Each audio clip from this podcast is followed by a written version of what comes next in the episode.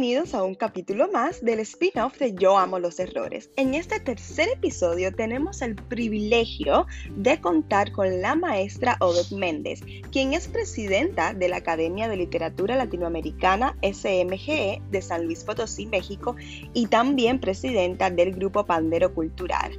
Vamos a conversar un poco con Odette acerca de su trabajo, de su persona, de sus opiniones acerca de los errores en general, acerca del podcast Yo amo los errores y por supuesto para que nos cuente una que otra historia divertida y de aprendizaje sobre el mundo magnífico de los errores.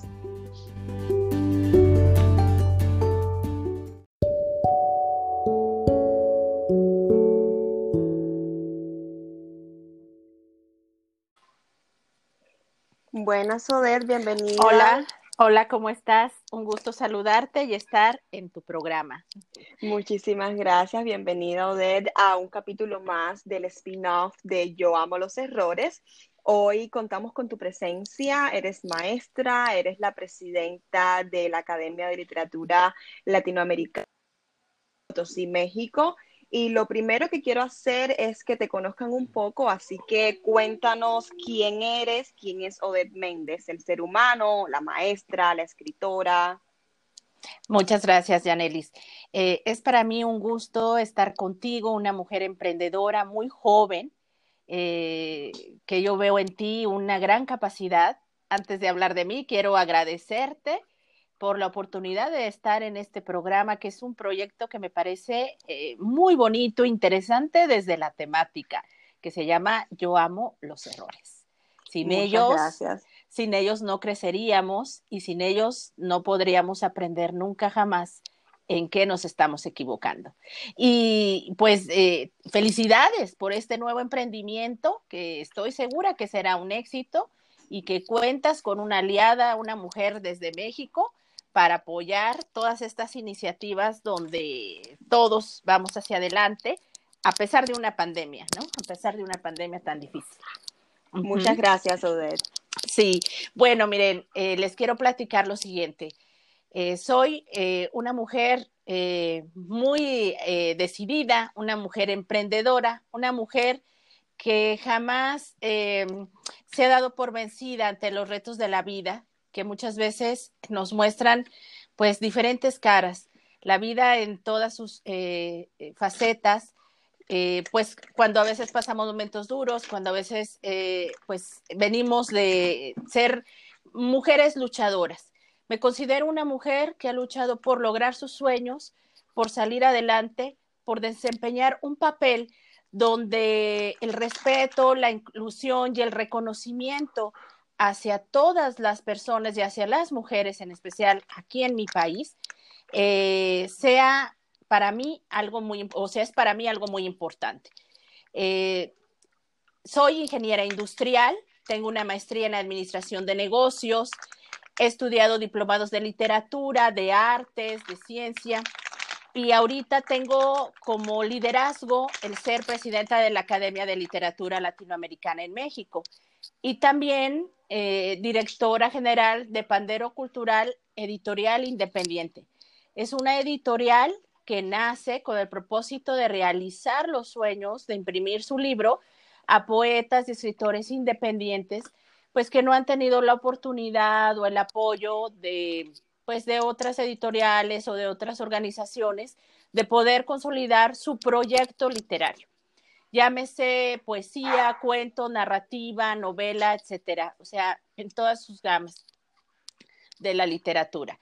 En cuanto al proyecto de Academia de Literatura Latinoamericana, pues bueno, primero nace eh, con una propuesta eh, de la Sociedad Mexicana de Geografía y Estadística de dirigir un evento eh, pues en la Ciudad de México donde me pues otorgan el nombramiento de académica. Después, aquí en mi ciudad se abre una filial eh, de esa misma sociedad mexicana que fue fundada en el año de 1833 por quien fuera presidente en ese tiempo, Valentín Gómez Farías. Y les cuento así brevemente lo que es la sociedad mexicana. Es eh, la primera sociedad científica en América Latina y la cuarta a nivel mundial. eh, en esta sociedad mexicana han pertenecido los mexicanos más destacados que a través de sus profesiones o de sus actividades, pues se han destacado más allá haciendo un bien social, un bien para toda la, eh, pues para todos los mexicanos, eh, a través de las ciencias, de las artes, de la tecnología, de la literatura. Hay actualmente 55 academias en todo México, todas de distintos rubros, como es la, médica, la de literatura, eh, la, Academia de Ciencias, la Academia de Tecnología. Y pues para mí es un honor eh, poder eh, llevar a cabo este proyecto que pues me ha resultado un reto ahora mm, pues un poco a veces con el temple de ánimo para todos, no nada más para mí, que cae a veces por la situación que estamos viviendo pero a pesar de una pandemia hemos estado trabajando muchísimo ahora por redes sociales. Es la manera de poder seguir alentando a los escritores a que no dejen su pluma creativa, a que se animen a seguir adelante con dinámicas que son totalmente gratuitas para la comunidad literaria y que nos ha permitido seguir eh, eh, haciendo visible el trabajo literario de colegas eh, de todo México y también de otras partes del mundo. Aquí es un, eh, proyecto incluyente, eh, social. También en este proyecto están escritores que tienen mm, capacidades distintas. Están los escritores con esclerosis múltiple, que hace poco se consolidó un proyecto que se llama Un envase distinto. Y este proyecto es eh, pues eh, hablar de todas las dificultades, de las eh, situaciones que chicos como ellos, personas con esclerosis múltiple, atraviesan en toda su vida y lo hacen de manera poética y también hacen esta descripción de sus vidas a través de la narrativa o del cuento. Para mí es muy valioso ser muy, eh, pues muy persistente en la difusión de la lectura en México. Es algo que nos quejamos mucho que no hay eh, el fomento a la lectura adecuado. Entonces, por lo mismo, también hemos creado otros espacios que son para los niños y los jóvenes, donde los incentivamos a que sigan leyendo, a que sigan expresándose, que tengan también una plataforma respetuosa, una plataforma donde encuentren un espacio de expresión y que puedan externar también sus situaciones de vida. Con la pandemia y con el encierro, aquí en mi país, desgraciadamente, se ha desatado muchísimo la violencia. La violencia en casa, la violencia para los niños, para los jóvenes, para las mujeres y los ancianos. Eso hace que eh, esta situación se haga más difícil. Y por lo mismo hemos eh, tratado de, pues, de involucrar a la sociedad, a los padres de familia, a los maestros, a que me traigan a los jóvenes aquí a estos eventos que son virtuales pero que nos ha hecho llegar sus escritos eh, fue en el mes de mayo, el concurso nacional La voz de los niños y los jóvenes durante la pandemia, donde eh, pudimos recopilar 66 testimonios de niños desde 10 años hasta, los, hasta jóvenes de 18 de cómo están resistiendo una pandemia. Eh, la Academia de Literatura Latinoamericana pues eh, que dirijo, ¿verdad? No ha dejado de trabajar. Hemos sido muy constantes en las actividades que pues nos regocija el hecho de lograr los objetivos, de alcanzarlos, de alcanzar las metas y que ha significado pues un trabajo muy arduo, un trabajo constante, una entrega, un compromiso social que antes que nada esos son mis ideales como mujer, como mujer que ama su país y como mujer que apoya a los más vulnerables, pero también a aquellos que son los grandes maestros que ya tienen una trayectoria de excelencia a través de las letras, a través de su trabajo literario y que para nosotros son eh, esos guías que también nos van mostrando el camino para seguir adelante. Me considero una mujer sencilla de trato, pero también una mujer muy profesional al momento de hacer mi trabajo.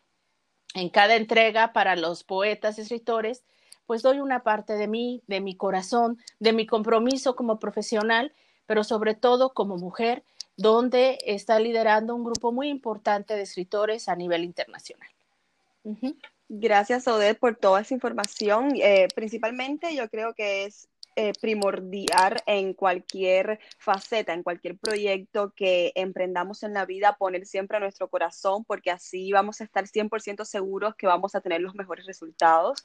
Y yo creo que eso es lo que ha logrado eh, que, tus proyectos siempre salgan a la luz con tanto positivismo para la sociedad en general.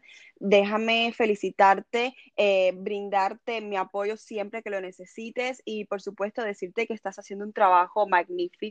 Me encanta que eres súper multifacética. Yo me considero también un poquito multifacética o nómada, como yo digo, porque sí, me gusta andar también de aquí a allá cuando no estoy escribiendo, estoy cantando o haciendo algo diferente.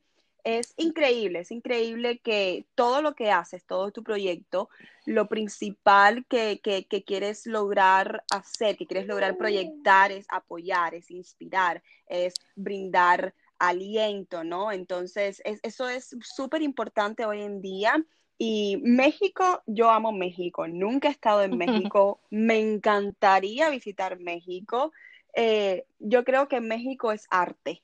México le ha brindado apoyo a muchísimos artistas en muchísimos géneros alrededor del mundo y es la cuna del arte y desafortunadamente, como mencionaste, el arte en cuestión de literatura está devaluada y no solo en México, sino a nivel mundial. Y creo que las personas que se dedican a hacer este trabajo por apoyar la literatura, por brindarle espacio a los escritores a que se hagan a conocer, a que muestren su trabajo, sus ideas, sus sentimientos, es un trabajo magnífico y lo respeto mil. Así que muchísimas felicidades por eso. Me encanta el proyecto de un envase distinto que es brindar apoyo, pero a la vez es crear conciencia, ¿no? Es crear conciencia y este mensaje de todos podemos lograr nuestros sueños, no hay barrera eh, demasiado grande, ¿no? O sea, todas esas piedras en el camino que nos podamos encontrar siempre es para quizás hacernos más fuertes y, poder lograr nuestras metas.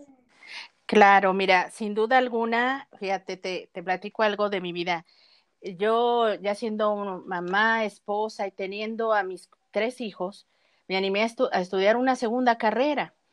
Eh, hace cinco años terminé esa segunda carrera y después me fui a trabajar a la fábrica un tiempo siendo supervisora de calidad. En esa fábrica trabajaban personas con diferentes capacidades y yo era la líder del taller de manufactura donde confeccionábamos uniformes industriales para diferentes empresas.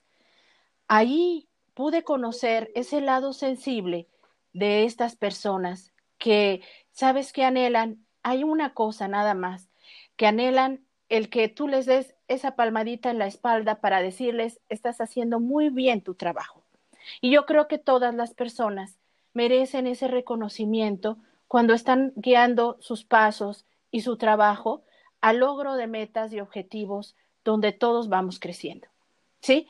Entonces, allí conocí personas que pues algunos eran con discapacidad visual, algunas personas habían perdido eh, pues alguna parte de su cuerpo como un brazo, una pierna, pero eh, ellas se sentían muy contentas de que yo dirigiera este, este proyecto con ellas en este taller de manufactura de uniformes y era un trabajo constante, muy arduo, a veces pesado, pero cómo inyectar ánimo a las personas.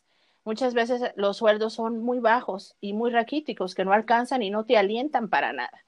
Pero cómo a pesar de esas circunstancias, alentarlas a decir, hay que sacar adelante esto. Y entonces ese, ese es un compromiso que yo eh, pues hago a todos llegar los que nos dedicamos a estas situaciones de vida que son a veces complicadas, cómo inyectar ánimo a pesar de las situaciones difíciles. Eh, es cierto, como humanos, pues tenemos errores, tenemos carencias, deficiencias. A veces tratamos de dar lo mejor y podemos equivocarnos. A veces eh, pues nos pasa una situación y decimos, bueno, esto no puede volver a pasar porque pues hay que reconocer cuando uno se equivoca también. Y ha sido muy importante para mí pues, eh, cómo hacer eh, de, la visión de las personas algo más positivo a pesar de las circunstancias. Y no creas, a mí como mujer también esta situación me ha abatido. Hay días, y por ejemplo ayer que conmemoramos la independencia de México en su 210 aniversario, donde el cura Miguel Hidalgo por primera vez se levantó en armas y dijo, vamos a, luchar por nuestra independencia, vamos a hacer que esto cambie. Pues yo todavía sigo creyendo que para la mujer en México hay muchas deficiencias en eso. A pesar de las cosas tan modernas que hoy existen y de ciertos cambios, todavía para la mujer mexicana o para la mujer en el mundo, seguimos enfrentando situaciones de misoginia, de, de una falta de reconocimiento, cuando hay una mujer que lidera algo, cuando es una mujer tan emprendedora, a algunos nos llaman muy inquietas, pero yo les digo, eh, sí, eres muy inquieta y yo les digo, bueno, esa inquietud va para algo positivo. Esa inquietud va para hacer también crecer a una comunidad. Es poner un granito de arena en este mundo donde hace tanta falta, no solamente quejarnos, porque eso no sirve de nada, sino lograr eh, con nuestros pasos y con nuestro trabajo abrir camino también para otras personas. Y Totalmente de acuerdo. Exactamente. Aquí en México suceden cosas tan injustas a veces.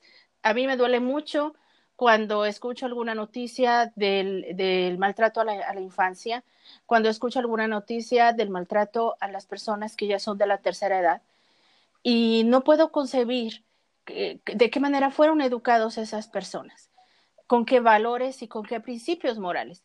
Entonces, hay mucho que trabajar acerca de estos temas que se están perdiendo.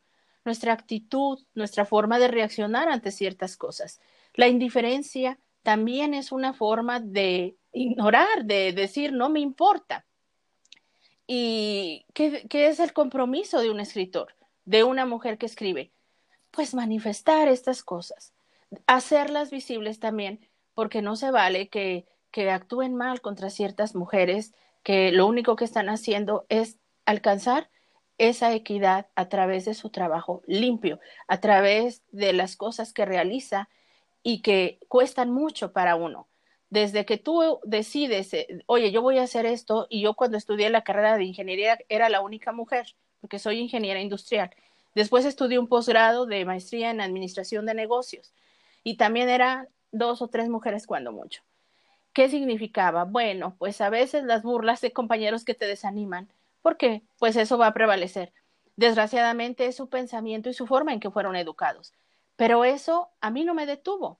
Entonces, siendo yo una señora ya pues con hijos, atender una casa, atender un trabajo, porque ya empezaba a dar clases de maestra en la universidad, pues es cumplir muchos roles eh, y tener siempre la cabeza bien puesta ¿Para qué? Pues para seguir adelante sin que nada de esas situaciones te reste o te quite eh, todas las virtudes que cada mujer tiene y todo el talento que cada mujer tiene y potencial para salir adelante.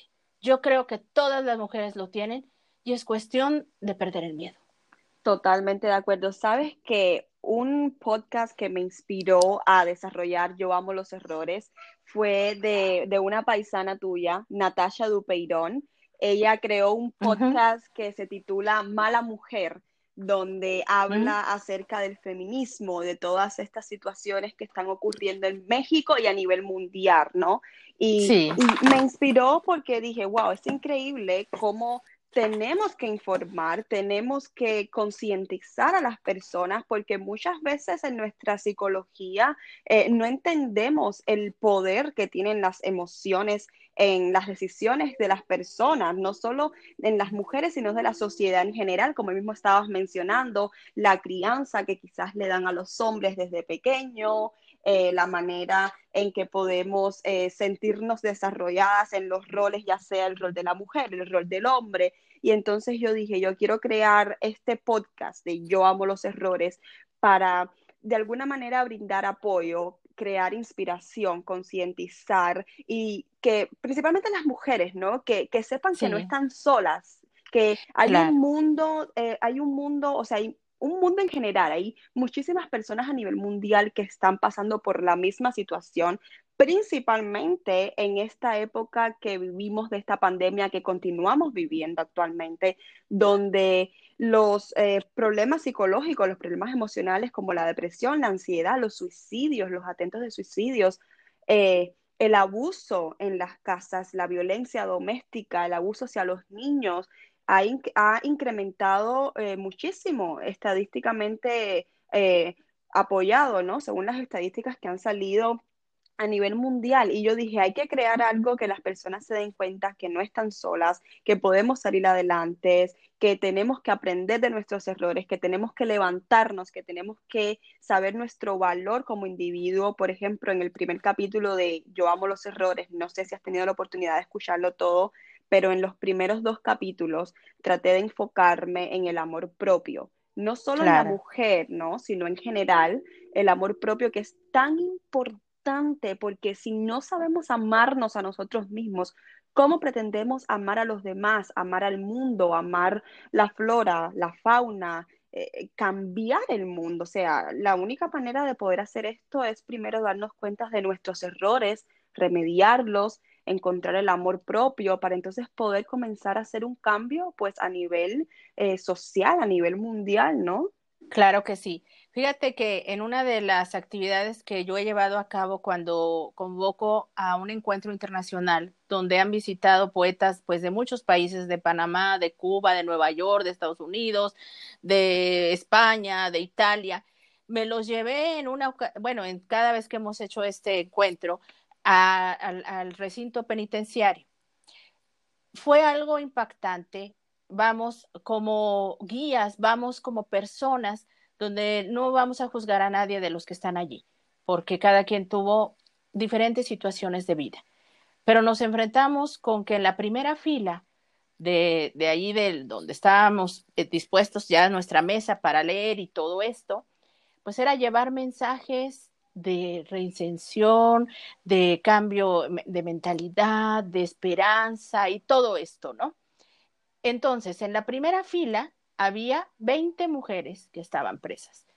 Todas eran muy jovencitas, muy bonitas, y yo las veía con sus lágrimas llorando.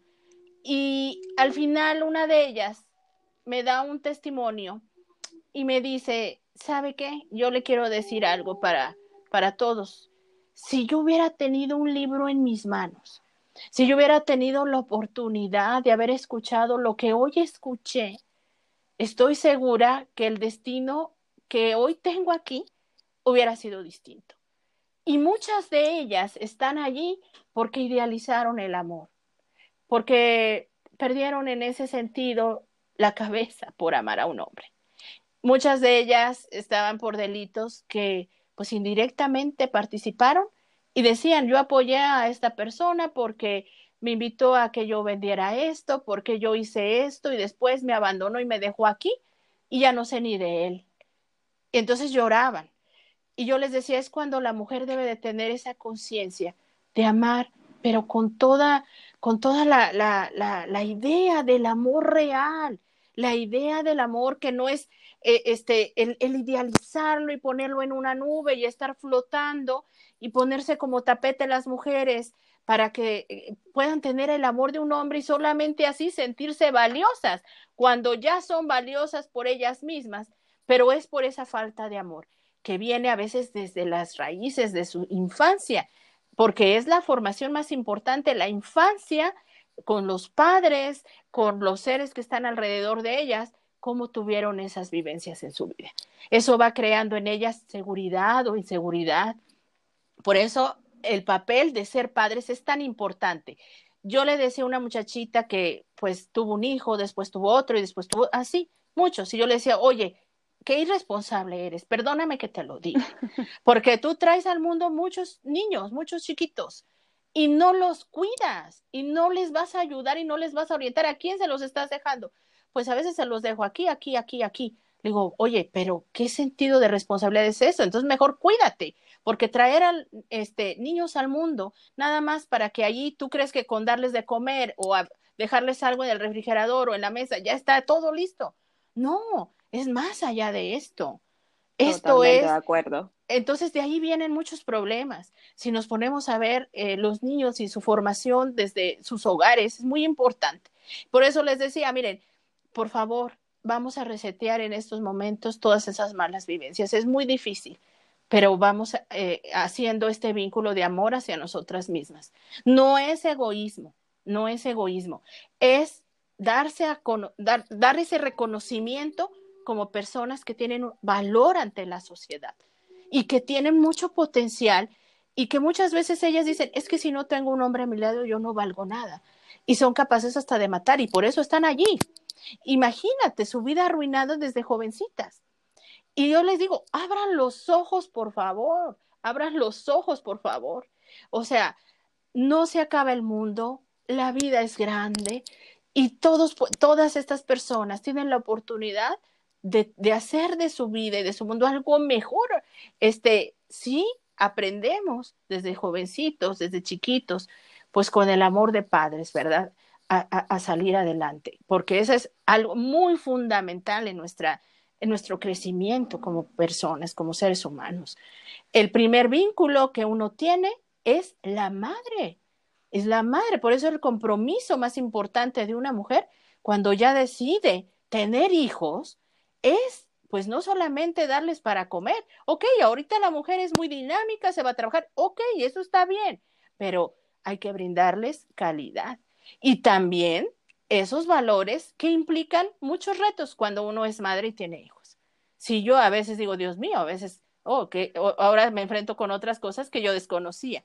Cada, cada hijo es diferente y entonces cada hijo tiene una forma eh, especial de atención. Y es un, un, compromiso muy importante, aunque vengan de la misma madre. Entonces, e, ese, ese compromiso a veces las mujeres lo olvidan. Y yo, mira, trato de, de, hacerles ver de que no es que estemos peleados con el hombre. El hombre llega a ser un compañero de vida que también nos ayuda y nos impulsa a crecer. El hombre también llega a ser esa parte tan importante que, pues, claro, es nuestro complemento, no lo reniego, o sea, yo lo acepto y, como es, igual y que yo con una, persona, un hombre con virtudes y defectos igual que yo, pero que siempre va a radicar el respeto. Eso es algo muy importante que han olvidado nuestras nuevas generaciones. Que ahora pues es muy fácil faltar el respeto a una maestra, a un jefe, ya no lo ven así. Empiezan a, oye, espérame, le digo, pero ¿cómo puedes hablarle así a una persona? Entonces son valores que se han perdido. Y es que están ahora los jóvenes sumergidos también en las redes sociales, al no tener la presencia de una mamá o de un papá por lo menos un rato en todo su día. ¿Qué pasa? A veces llegan a la casa y el papá, en vez de estar pues platicando, aunque sea un ratito con su hijo, pues decide ver la tele y no le importa más allá qué hizo y piensa que al darle un celular carísimo, un iPad o no sé, todo esto, ahí está el niño muy contento y no sabe que también ahí es un portal de peligro que está exponiéndose su hijo constantemente. Eh, entonces esos valores vienen desde ahí, de ese núcleo tan importante que es la familia y que con el paso del tiempo va formando adultos con seguridad, con miedos o adultos con todas las capacidades de saber enfrentar las dificultades de la vida o quizás decir, bueno, esto no lo supe hacer, pero esta piedra, así como tú le llamas, yo la voy a brincar. ¿Por qué? Porque tengo que seguir adelante con mi vida.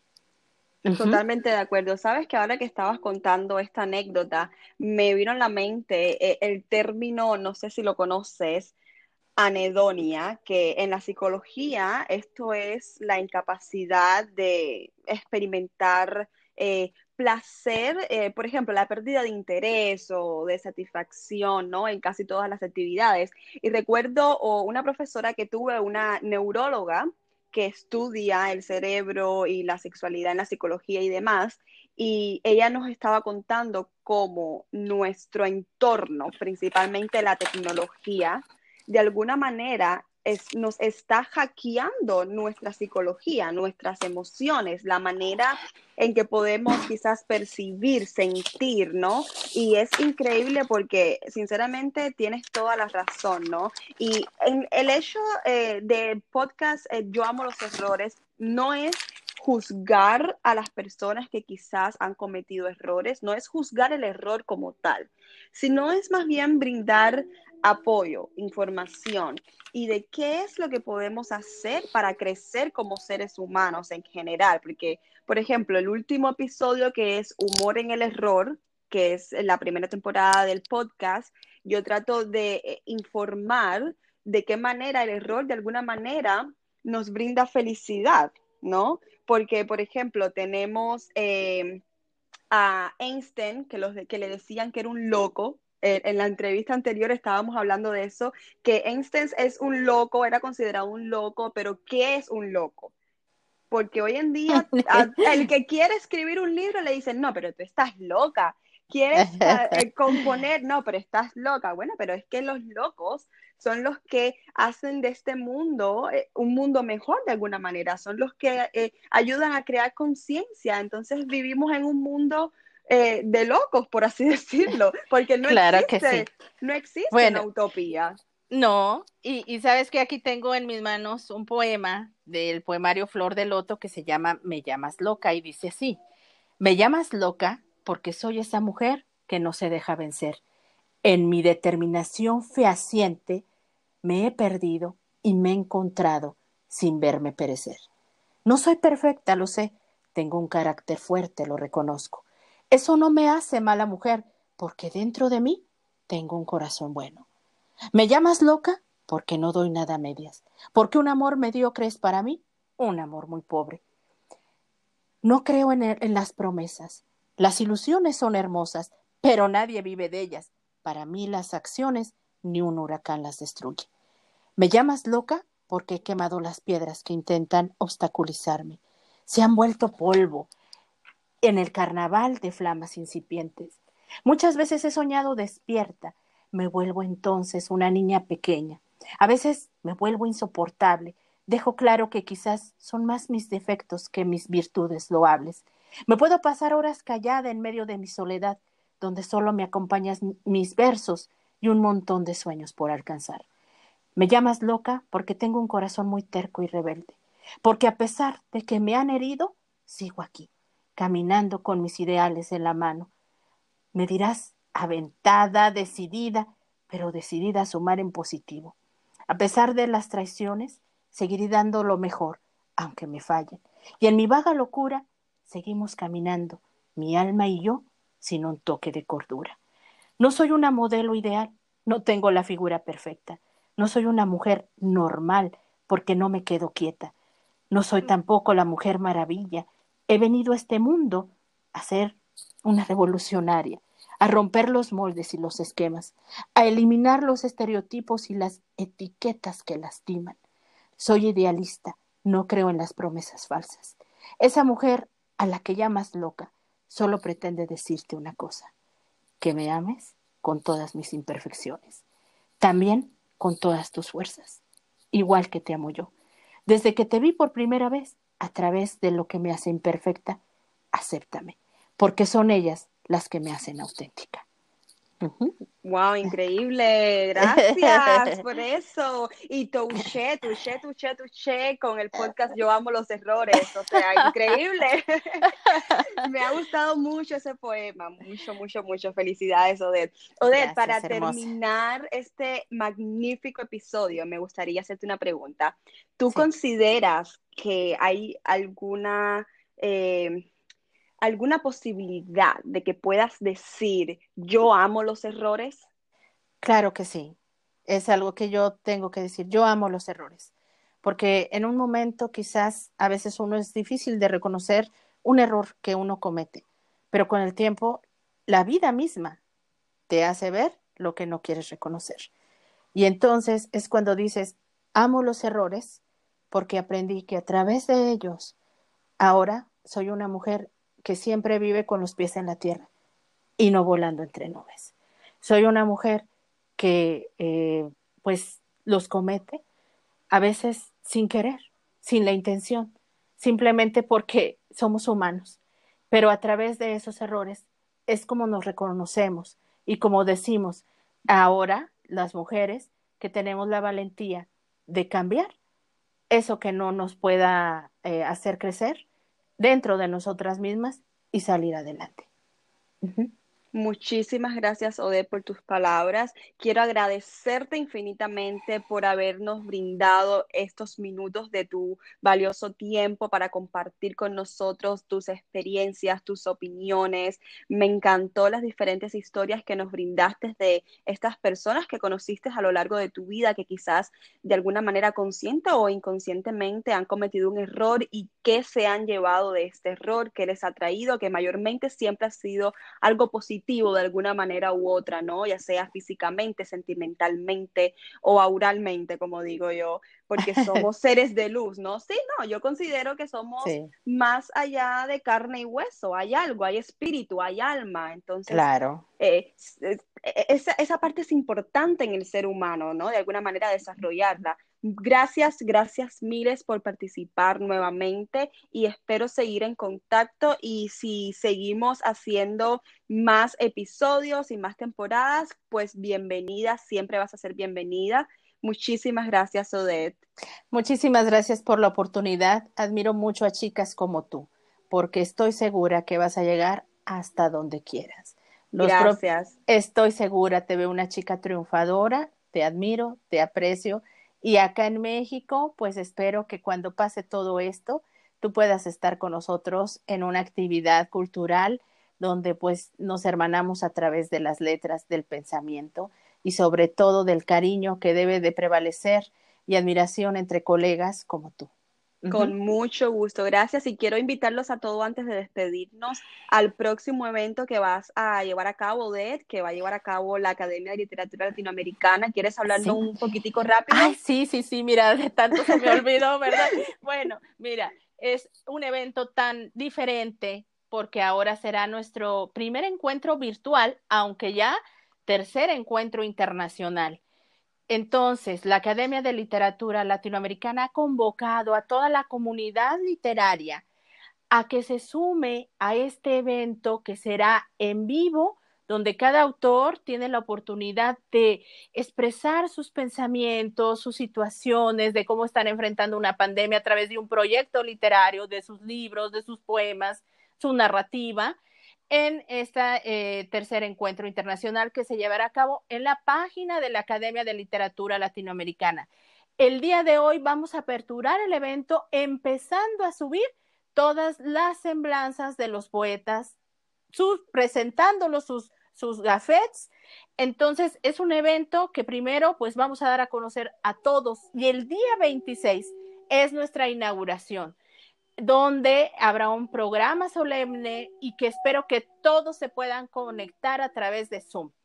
Esta es nuestra inauguración formal y quiero que todos estén para que nos saludemos, nos veamos los que no nos conocemos por primera vez y sigamos adelante en este camino tan hermoso que es a través de las letras, donde creo que vamos a seguir adelante, creciendo y resistiendo, porque estamos resistiendo una pandemia. No nos olvidemos de eso, por favor. Pues ya saben, ya saben, tenemos ese encuentro a partir del 26 de septiembre al 4 de octubre, el tercer encuentro internacional virtual de poetas y escritores. Odette, muchísimas gracias una vez más y que tengas un excelente resto del día. Muchas gracias, hermosa. Cuídate mucho y mucho éxito en este programa, que estoy segura que, que, será maravilloso. Igualmente, cuídate mucho. Hasta luego, bye bye. Bueno. Bye bye.